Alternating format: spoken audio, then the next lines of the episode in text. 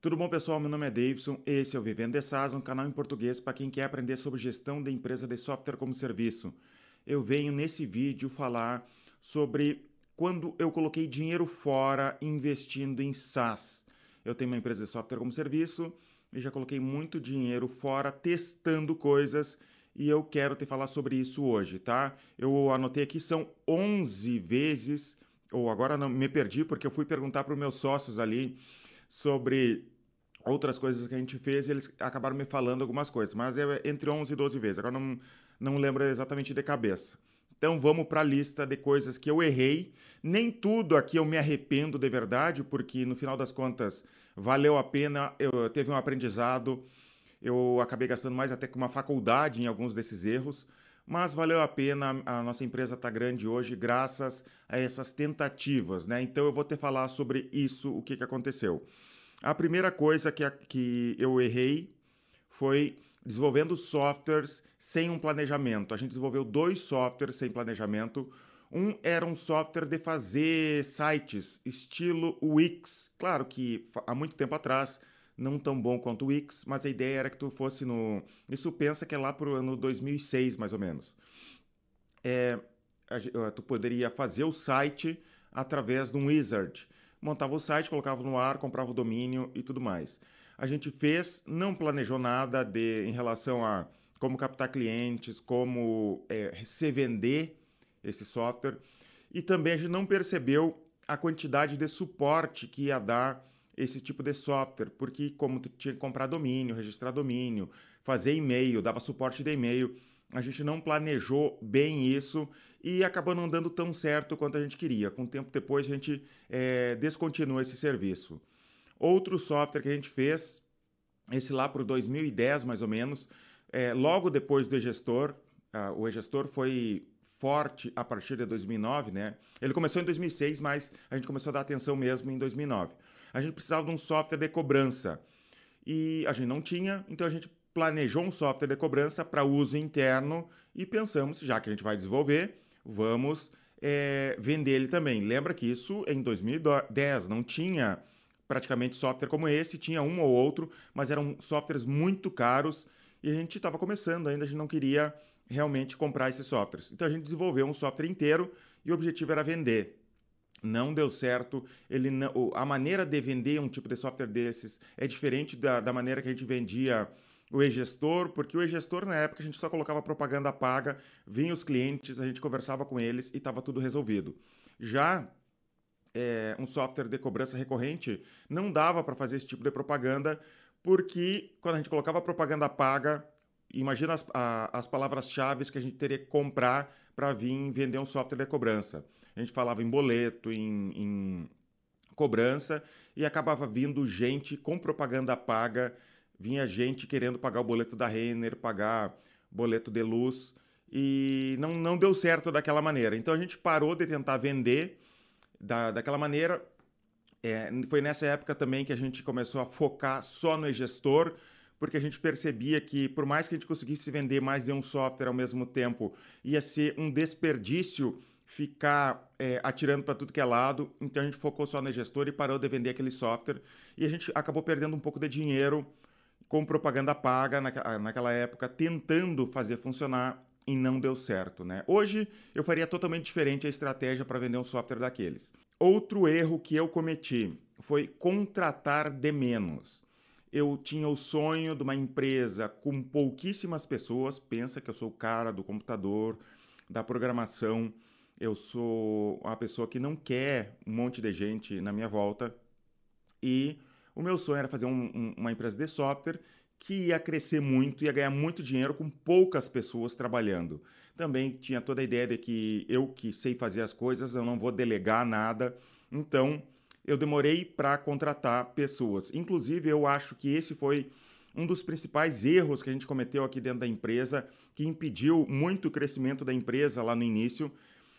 A gente tinha capital, a gente teria como contratar mais pessoas, mas a gente não contratava mais pessoas, mais vendedores para realmente crescer e enquanto concorrentes, com investidores, é, com muito mais capacidade do que a gente na época, acabaram crescendo muito mais porque a gente demorou muito para contratar pessoas para delegar. E esse foi um do, eu considero um dos nossos maiores erros estratégicos lá no início. Não contratar gente, não fazer outras pessoas fazer as tarefas que a gente é, estava fazendo, tarefas manuais, tarefas que nós, como gestores da empresa, não deveríamos estar fazendo naquele ponto já.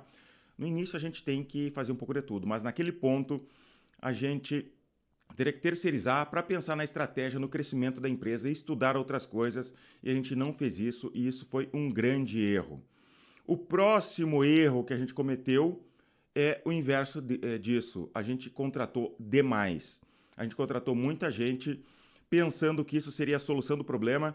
Eu sempre tenho esse erro recorrente de eu acho uma solução para alguma coisa, invisto muito naquela solução para testar, para aprender e às vezes acabo gastando demais. Então, eu contratei bastante gente imaginando, inclusive lendo um livro da Salesforce, né, que é o do autor, do fundador da Salesforce, falando que quanto mais vendedores, melhor.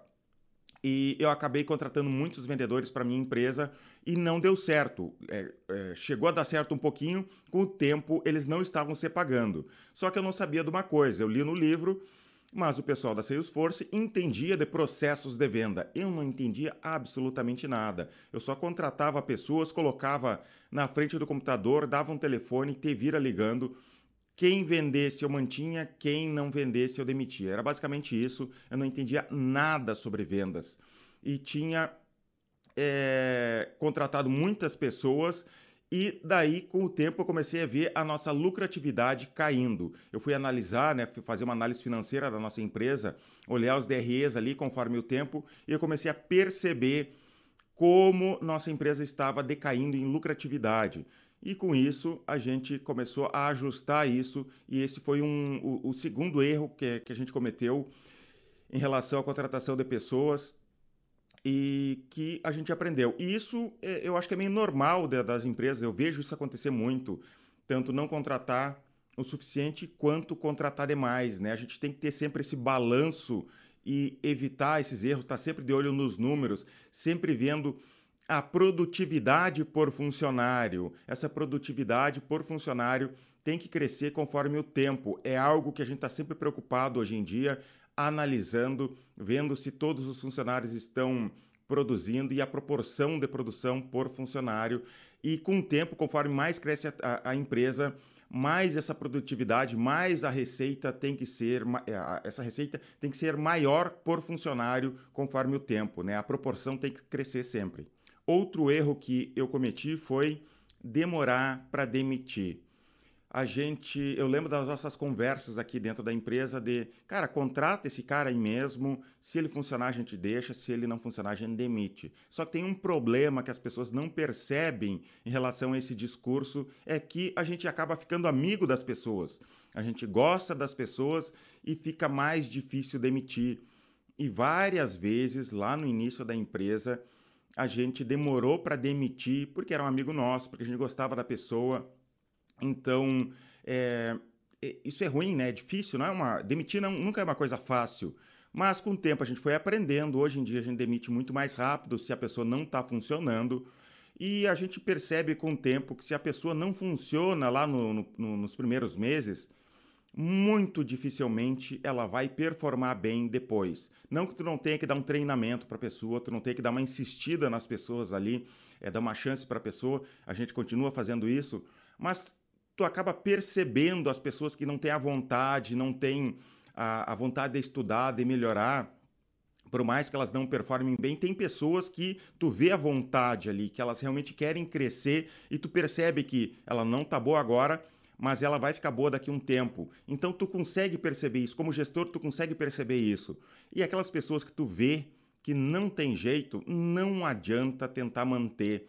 É, e principalmente quando a, a, a, amigos, né? O amigo às vezes acaba te usando porque ele percebe que tu não vai demitir ele por qualquer coisa e ele acaba abusando dentro da tua empresa e, e, e isso acaba se perpetuando. Até um problema é isso, né? De tu contratar amigos. Às vezes tu contrata amigos, pessoas que já eram amigos antes de começar a trabalhar na empresa, tu acaba sofrendo com isso porque tu tem uma dificuldade grande de demitir esse tipo de pessoa.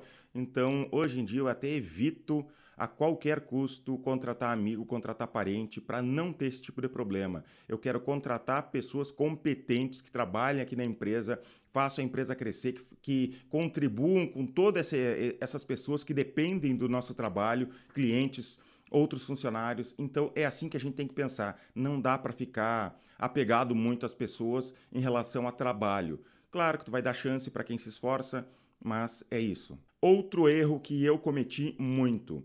Lá no início, eu que cuidava da propaganda paga da empresa. Não existia toda essa história de gestor de tráfego, né, que hoje existe o termo, tem profissionais que trabalham só com isso. Pensa que eu comecei lá em 2009 com propaganda paga e era praticamente Google. E eu fazia propaganda paga, funcionava e eu deixava lá o dinheiro. A gente cresceu muito, tá? De 2009 a mais ou menos até 2014, a gente cresceu muito com propaganda paga. Propaganda paga era muito barata e funcionava. Mas isso não quer dizer que eu não coloquei muito dinheiro fora. Por quê? Porque eu, é, propaganda paga tu tem que estar tá sempre de olho, tu tem que estar tá sempre revisando, é um leilão, as coisas mudam. Alguns erros que eu cometia, por exemplo, aparecia propaganda paga digamos, eu fazia propaganda. É a mesma coisa que, que eu falei anteriormente no início do vídeo: tu comprar palavras-chave e vir em pessoas erradas, ou aparecer em sites errados, né? Porque o Google Ads tem a rede de display, então começava a aparecer em sites ruins, vinha lead muito ruim. Outra coisa que eu não cuidei direito, porque era. Era muito trabalho também, né, para uma pessoa só, e, e eu não tinha confiança de de transferir o trabalho de, de propaganda paga para outra pessoa. Com o tempo eu mudei isso. Então eu colocava muita propaganda paga e vinha muito lead ruim e o custo de aquisição de clientes foi para as alturas. Só que o que, que aconteceu? A nossa empresa já tinha um certo patamar ali, vinha muito cliente que, era indicação de outros clientes acessar o nosso site, comprar o nosso produto e mascarava isso, né? Eu não fazia um cálculo de custo de aquisição de clientes por canal de venda, por exemplo, pela propaganda paga e outro por indicação de clientes. Eu somava tudo e dividia pelo total de vendas. Eu fazia o, o cálculo do custo de aquisição de clientes errado. Eu teria que pegar o valor que eu investi em propaganda paga e calcular as vendas de leads vindos direto de propaganda paga. Então isso mascarava muito. O custo de aquisição de clientes estava nas alturas e eu não percebia porque eu não calculava. Porque a gente tinha muito lead que era de indicação de clientes. Então, esse foi um erro. A gente colocou, olha, muito dinheiro fora em propaganda paga e eu me arrependo bastante disso. Hoje a gente olha com cuidado extremo todo tipo de propaganda que a gente tem aqui. A gente tem uma equipe de marketing só para cuidar disso tudo, para evitar esse nível de desperdício que a gente teve lá no início. Outro erro que eu cometi, e muitos dos meus erros aqui foi com tentativas de marketing, que é, por exemplo, eu tentei investir em outdoor, coloquei propaganda em outdoor. Aqui na minha cidade eu queria começar a testar aqui na minha cidade para ver, para ter noção e depois, se funcionasse, eu gostaria de espalhar pelo estado aqui do Rio Grande do Sul. Eu sou do Rio Grande do Sul e espalhando e fazer crescer através de outdoor. Eu, eu pensava da seguinte maneira: propaganda paga, tá todo mundo fazendo propaganda paga. Eu quero atingir um público, aquele empresário que não está olhando propaganda paga ou tem receio em relação à propaganda paga e eu queria também testar o outdoor para ver qual seria o impacto local aqui da nossa empresa, porque a gente realmente lá no início a gente nunca deu é, valor para cliente local.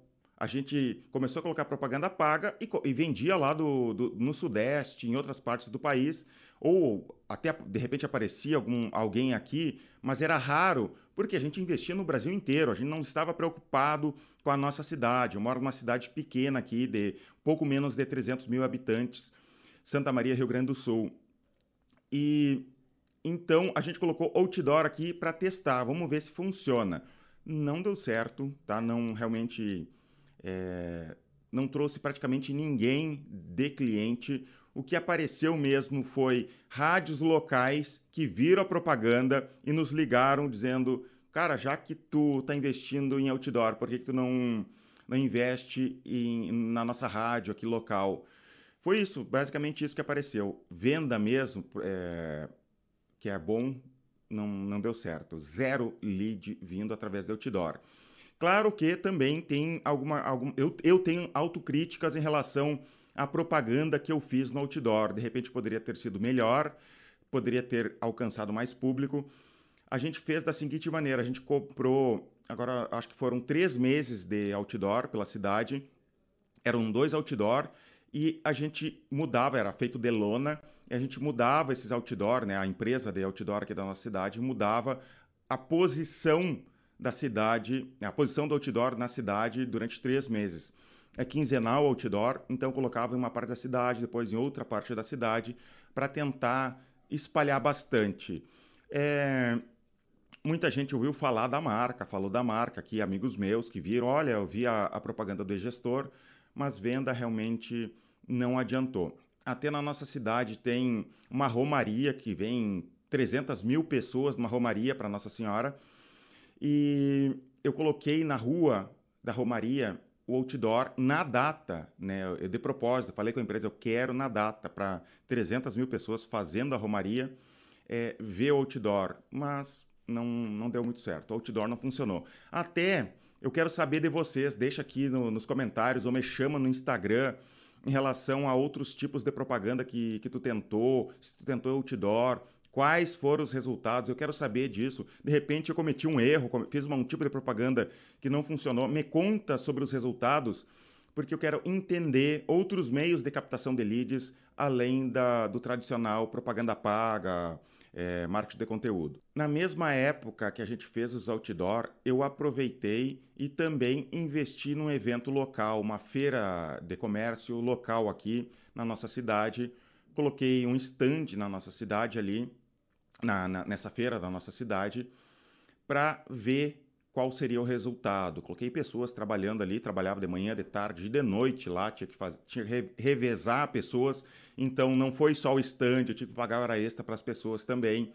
Durante uma semana não deu certo, é, vinha muita pessoa, passava muita pessoa ali, pegava o. conversava conosco, pegava é, folders e, mas eu acho que teve uma ou duas vendas, tá? Não, realmente não valeu. Se for calcular o custo de aquisição de clientes, não deu certo.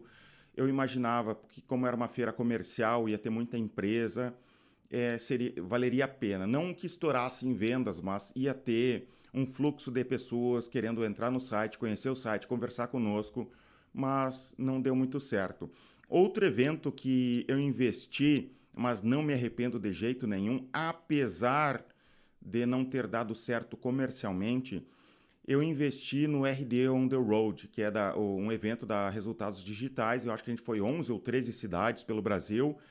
Não deu muito certo, eu já contei muitas vezes aqui é, nesse canal. Não deu certo comercialmente, mas nos ajudou, porque eu mandei muito funcionário viajar, conhecer as cidades pelo Brasil ajudou porque a gente está muito numa cidade pequena aqui, muito caipirão aqui na nossa cidade. Então eu mandei muitos funcionários, sócios, e isso nos ajudou a expandir os horizontes em relação ao mercado de tecnologia, de marketing no Brasil inteiro. Então esse valeu a pena, saiu bem caro, não valeu a pena em relação a, a vendas, tá?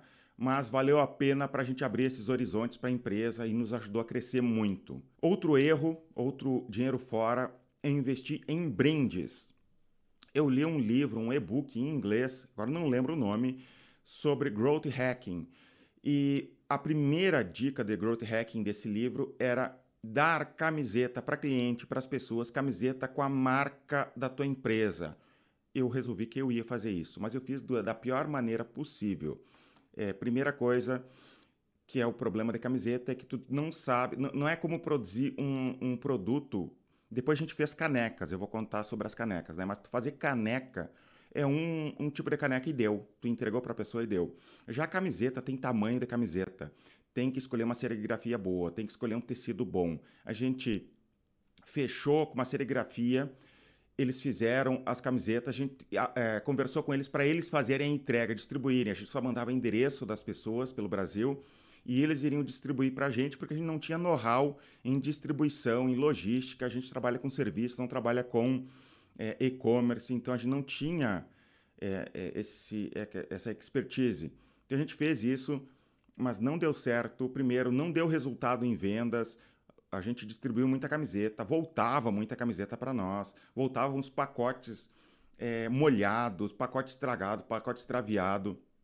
As pessoas que pediram as camisetas, né, que a gente prometeu dar as camisetas, não recebiam. É, muitas pessoas receberam. A gente, a, a, qualidade da camiseta que a gente fez também não estava tão boa. A estampa às vezes grudava uma na outra, uma parte na outra porque estava dobrado. E, e, isso não era todas as camisetas, mas aconteceu, né, com, com algumas. E, e a estampa ficava feia. Então deu um monte de problemas as camisetas. Então a gente acabou desistindo, não deu certo. Eu tô achando que aquele é, livro de Growth Hacking foi só um cara que realmente nunca executou as coisas, começou a escrever ideias soltas ali, mentindo que tinha feito, mas realmente não deu certo distribuir camisetas, não aumentou as vendas, não aumentou gente ligando, não diminuiu o custo de aquisição de clientes, não melhorou a marca. Realmente é, não deu certo distribuir camisetas. E um dos erros também das camisetas foi distribuir para o Brasil inteiro. Outra vez a gente testou com canecas. Só que daí a gente fez diferente. A gente mandou fazer um monte de caneta, canecas, bem bonitas as canecas. A gente tem até hoje canecas. A gente trouxe tudo aqui para Santa Maria, no Rio Grande do Sul essas canecas e a gente contratou um entregador na nossa cidade e entregou para os nossos clientes da nossa cidade, porque, porque era um piloto, né? era um teste. Vamos ver como, que isso, como é que as pessoas se comportam ao receber essas canecas. Isso vai aumentar as vendas, vai ter mais gente da nossa cidade nos ligando, perguntando ao gestor, pedindo caneca. E é, a gente fez essas canecas e pagou, ele entregou por toda a cidade e também não deu certo essas canecas. E eu quase perdi o casamento por causa dessas canecas. Deixa eu te contar a história. Minha esposa estava grávida de oito meses da nossa filhinha e teve uma empresa aqui da nossa cidade que falou o seguinte com o nosso gerente aqui. Olha, nós somos sete pessoas aqui, dando a entender que é, eles queriam sete canecas. E eu estava conversando por WhatsApp com ele e com minha esposa, porque eu ia dar uma carona para ela, porque ela estava perto da empresa. Errei a conversa ali, e em vez de falar com o meu funcionário, eu falei para ela a seguinte frase: Não, vamos dar duas. E ela leu aquilo ali e já entendeu tudo errado, até eu me explicar que era sobre as canecas, deu problema, tá? Então não vai para brinde, não dá certo, tá? É engraçada a, a situação mas realmente aconteceu. Outra vez que eu botei muito dinheiro fora foi quando eu investi em produção de conteúdo para o YouTube, mas da maneira errada. Eu estava investindo em blog, o blog estava dando certo, a gente estava crescendo o blog em SEO, captando muito lead, e eu pensei assim: a gente não pode ficar dependente só do blog, a gente tem que ter outros meios de captação de lead liguei para uma produtora aqui na nossa cidade, porque eu vejo isso muito normal. As pessoas que me veem fazendo, fazendo vídeos aqui no YouTube sempre me falam da ideia de, cara, tu faz vídeo, né? Tá dando certo. Eu também vou fazer, mas eu tinha que ter uma câmera excelente, eu tinha que ter uma produtora, iluminação perfeita. Eles querem começar dessa maneira e eu tentei justamente dessa maneira também lá no início pro gestor. E o Vivendo de SAS até nasceu disso, desse erro. Porque eu pagava uma mensalidade caríssima, né, para ter toda uma equipe, tinha é, uma pessoa segurando o microfone, tinha iluminação, tinha maquiador e coloquei meus funcionários a gravar vídeo. O conteúdo era mal planejado, horrível, vídeos curtíssimos, cara, assim, ó, horrível. Até a gente tinha cenário, na nossa empresa para ficar mais bonito. A gente comprou uma planta, então a gente brinca aqui que é a planta mais cara do mundo, porque a gente tem até hoje essa planta, porque era uma planta cenográfica é, para colocar atrás dos vídeos. E depois a gente acabou cancelando essa ideia porque a gente percebeu que tava, a qualidade realmente do vídeo estava excelente, mas o conteúdo estava uma droga, a gente não precisava daquilo tudo. O Vivendo de SaaS nasceu justamente disso também, porque eu pensei assim, é, eu não posso fazer algo de má qualidade para o gestor. Esse era o meu pensamento na, na época. Então eu vou começar um outro canal no YouTube, aprender como que você faz e a partir disso eu volto e crio um canal para o YouTube do e-gestor.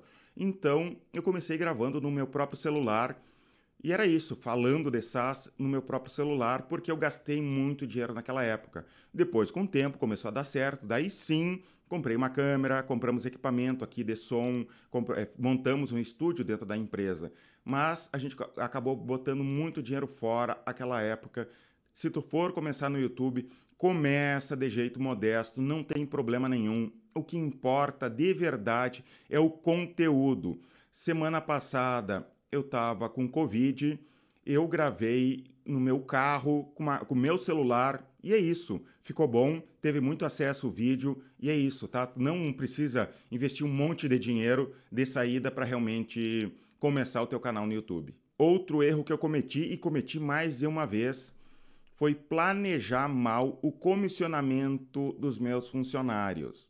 Por exemplo, lá no início eu dava 5% das vendas para os meus vendedores. É, na verdade, era, um, era dois vendedores lá, eu dava 5% das vendas para os vendedores, né, da mensalidade. Então, o vendedor vendia uma conta de 100 reais, por exemplo, ele ganhava 5 reais por mês enquanto o cliente fosse cliente. O que estava acontecendo? Eu estava criando vendedores marajás, porque com o tempo ele ia estar tá ganhando muito bem e ele não ia precisar vender mais porque ele já estava ganhando bem, tá? Então era, era, era a ideia era só pagar 5% porque eu realmente não sabia como calcular o, comissionamento dos vendedores. Hoje em dia não, hoje em dia eu planejei todo é, como, que, como que funciona a, o comissionamento dos vendedores, até explico isso em detalhes no meu curso. Se tu tem interesse um dia, né, quando eu for lançar meu curso, já fica de olho para o lançamento do curso para evitar isso. Cara, isso é um problema ainda mais no Brasil por causa das leis trabalhistas. Se tu começa a fazer errado no início, conforme cresce a tua equipe, tu vai ter que fazer aquele mesmo método de comissionamento para os teus futuros vendedores.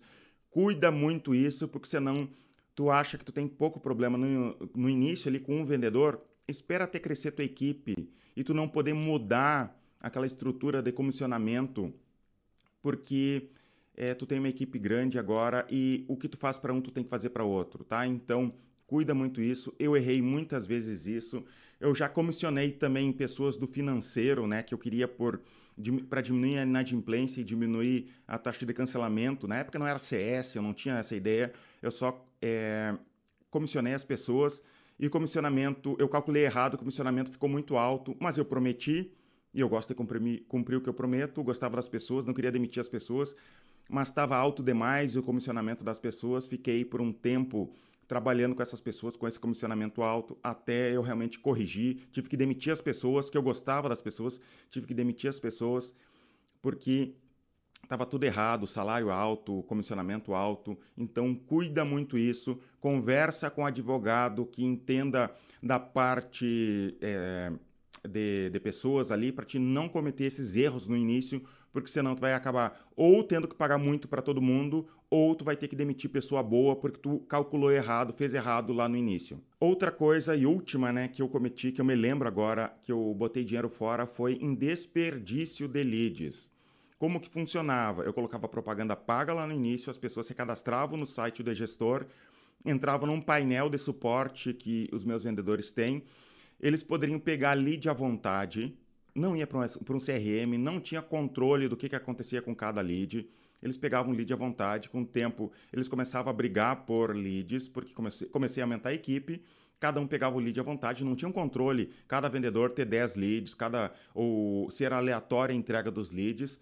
Então acontecia a briga.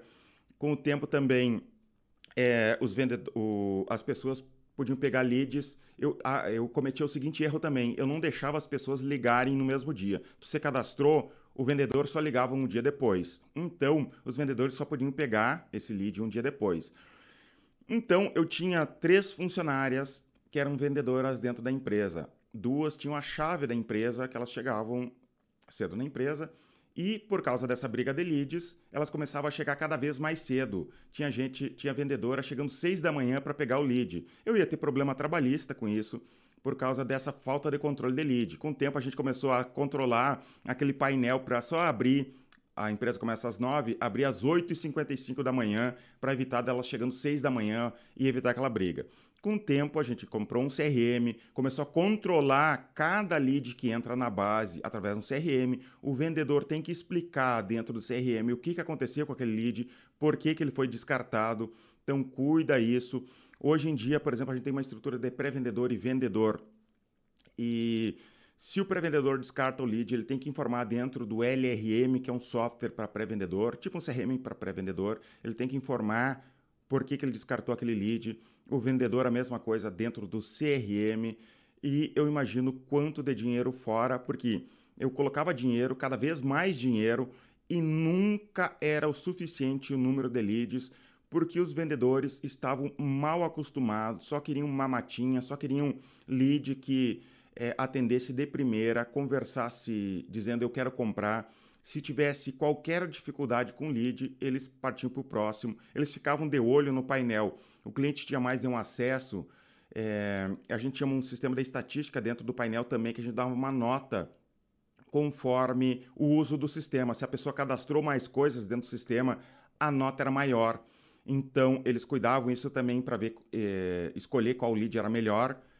E Daí a gente acabou perdendo muito lead por causa disso, né? Então a gente botou muito dinheiro fora em propaganda por desperdício de leads. Então cuida isso, organiza isso dentro da tua empresa para te não colocar dinheiro fora da mesma maneira que eu coloquei. E é isso por hoje esse vídeo. Muito obrigado. Se é a primeira vez que tu acessa um conteúdo meu, eu quero te contar que a gente tem uma comunidade no Facebook que a gente debate sobre software como serviço. Essa comunidade é gratuita. Para te poder participar dessa comunidade, tu tem que ir no meu Instagram, que é arroba vivendo de SAS, SAS com A, pegar uma senha, vai lá no Facebook, coloca aquela senha na hora de, de entrar, porque eu não deixo qualquer pessoa entrar, eu não quero qualquer desavisado fazendo spam, eu quero deixar uma comunidade organizada. E me segue no Instagram também. Muito obrigado e até os próximos vídeos.